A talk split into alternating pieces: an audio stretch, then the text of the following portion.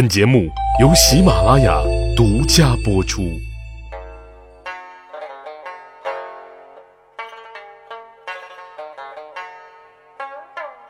去扒历史，增长见识，密史趣谈，在下大汉。节目一开始呢，容大汉小嘚瑟一番啊。样书大汉已经收到了，趣谈中国史的内容的确是值得咂摸咂摸的，装帧也是非常精美的。很快很快就能与大家见面了啊！正式上线的渠道公布之后呢，大汉会第一时间通过各种方式来告知各位小伙伴啊。希望大伙到时候能多多支持。好，咱开始今天的节目啊。那今天大汉要跟大家来讲的是，历史证明你再牛，千万啊别做不给领导面子的憨憨。职场上啊，情商不够的憨憨。不给领导留面子，让领导下不来台，迟早是要被 over 掉的啊！这是职场的潜规则，古代呢也是如此。祖逖，东晋时期的大牛人，出身在门阀士族。魏晋时期啊，门阀士族家的孩子自带傲娇的光环，所以呢盛产浪荡公子哥啊。但是祖逖是一股清流，小小少年就知道扶贫帮困，接济穷人。成年之后啊，又喜欢畅游在知识的海洋，志向还特别的高远。这样标准的优秀青年，你说谁不喜欢呢？那个时代要做官，靠的呢是举孝廉，自然而然啊，祖逖是被重点培养提拔的对象啊。后来呢，祖逖出任了司州主簿啊，这是一个什么职位呢？相当于县衙里的秘书。祖逖呢，在这里啊，还结识了一个好朋友。同样是做秘书工作的刘坤，两个人在工作生活当中啊，建立了非常深厚的友谊。经常呢是大晚上不睡觉，在宿舍开卧谈会，谈的呢还都是怎么样治国平天下，以及如何在这个时代建立自己的功业，实现自己的理想抱负。他们两个人就约定啊，只要听见公鸡打鸣的声音，就要钻出被窝，开始练武。啊，当然，哎，这不是广场舞啊，是武术的武。那有一次啊，一只公鸡吃错了药啊，半夜打鸣。祖逖呢，迷迷糊糊听到之后，赶紧就叫醒刘坤啊，起床，起床，赶紧练武了。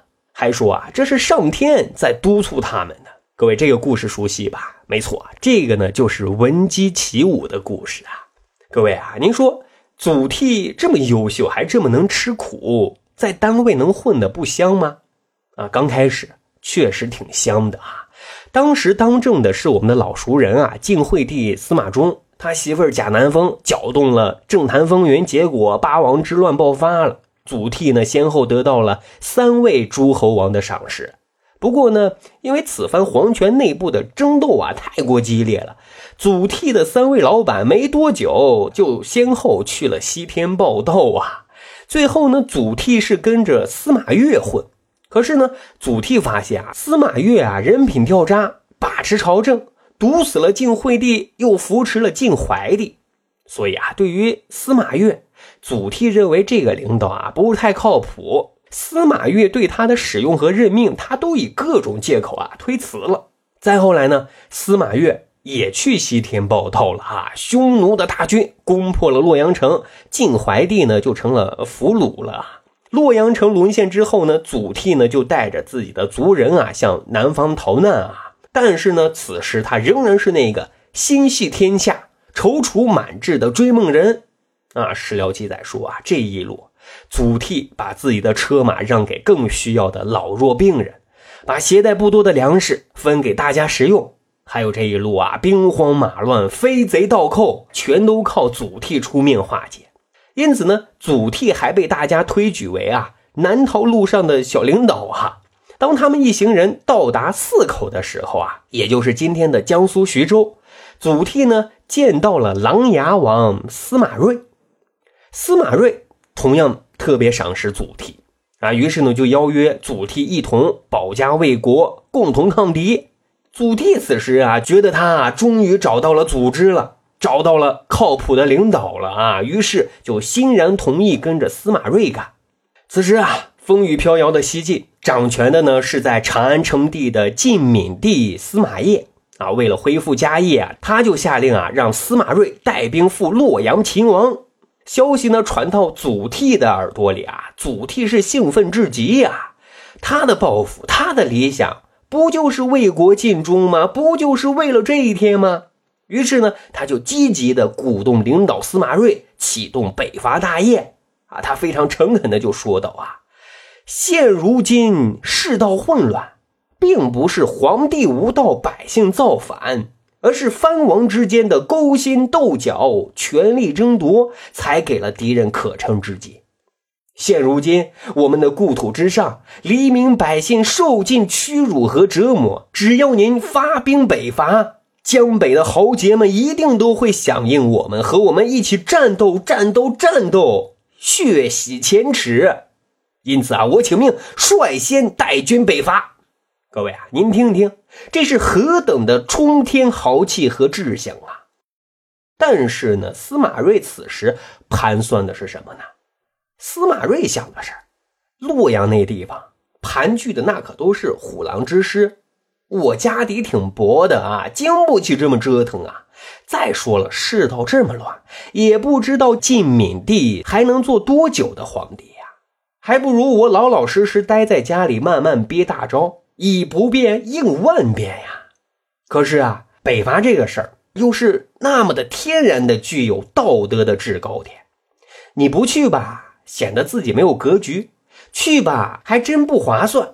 再加上这个愣头青祖逖一个劲儿的造舆论要北伐，嘿，他真还有点啊骑虎难下。当然，当领导的就是当领导的。司马睿能在乱世当中保持实力，自然也不是吃素的。那他是怎么神处理这件事儿的呢？他呢，首先给予祖逖是一顿神夸啊，赞扬他的勇猛忠义，然后决定封祖逖为奋威将军、豫州刺史。然后呢，又动情的装可怜说啊：“兄弟啊，其实组织也挺困难的，但是为了支持你，决定啊。”给你千人的粮饷，三千匹布帛，你呢就自行招募将士和制造兵器，启动北伐大业吧。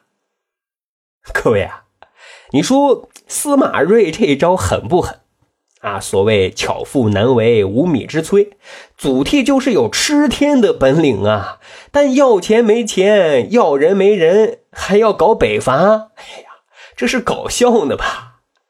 但是呢，祖逖多耿直呀，也不管领导啊是虚情假意还是真情实意，毅然决然地带着自己的家族百余人从京口渡江北上啊，要完成北伐大业。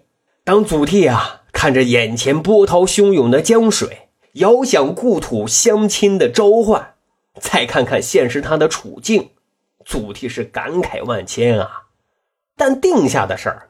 干就完了，于是呢，他就敲着船，发出了怒吼：“祖逖，我不能轻中原而负纪者，有如大江。”就说啊，如果不能平定中原，我就像这大江的水一样有去无回。祖逖渡江之后，他呢驻扎在淮阴，一方面啊自己动手丰衣足食，另一方啊没有枪没有炮，敌人给我们凑啊。他充分发挥自己的才能，能笼络的对手啊，通通笼络；不给面子的，就想办法直接干掉。哎，就这样，三下五除二，用了一年的时间，他在河南周边地区啊，建立了自己的根据地呀。而与此同时，晋闵帝被十六国的汉赵攻破了长安，西晋呢就彻底 over 了。不久之后。祖逖的领导，也就是老油条司马睿，在建康称帝了啊，建立了东晋政权。但是司马睿的东晋政权啊，一直都不太自信啊，也许确实没有自信的实力。北方那边，匈奴、羌、鲜卑、氐、羯这些少数民族打来打去，东晋一直都恨不得自己身上有一个隐身符。啊，希望对方看不到自己，这样就不会引火烧身。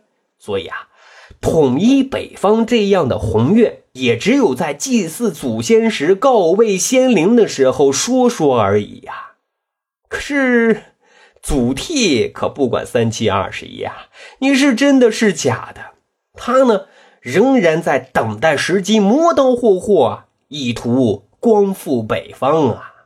因此啊，司马睿只要听到祖逖说北伐，头就大了，最怕他出幺蛾子捅娄子啊。后来呢，司马睿就颁布了一项新的人事任命，祖逖瞧不上的一个名叫戴渊的人啊，被任命为征西将军，而祖逖被干晾着。祖逖就想不明白了，自己抛头颅洒热血，却怎么也换不来领导的信任，领导这是怎么了？这是几个意思呢？后来呢，他又听说朝廷内部又跟当初西晋王朝一样乌烟瘴气，结果啊，心一急，怕整个北伐大业是不成了，就直接忧愤成疾，最终只有五十六岁郁郁而终了呀。各位，咱回头捋一捋祖逖的这一生，出身名门，有抱负，更有能力。但遇见司马睿这样城府很深的领导，他憨憨的以为啊，领导就喜欢业绩出色的，就张罗北伐。哎，可领导司马睿也不敢明目张胆的说不去，因为怕打脸。所以啊，虚伪的说你去吧，祝你好运。可背后领导就明白了，你祖逖就是一个没眼色的人，任用你啊，就是捅马蜂窝。所以啊，你看，祖逖虽然业绩很突出，但是。终究得不到重用啊！哎呀，套到职场之上，似乎是一样的啊，细思极恐啊！好，长见识，长谈资，这就是咱今天的密室趣谈。如果您觉得咱的节目还不错，欢迎大家使用专辑的评分功能为《密室趣谈》打打分咱还有一个趣吧历史的小分队。如果您对历史边角料感兴趣，欢迎大家关注十里铺人民广播电台的公众微信账号，然后回复数字一，就可以添加大汉的个人微信。经过简单审核之后，大汉就会邀请您进入这个小分队当中，咱就可以谈天谈地聊历史段子。本期节目就这样，感谢收听，下期再会。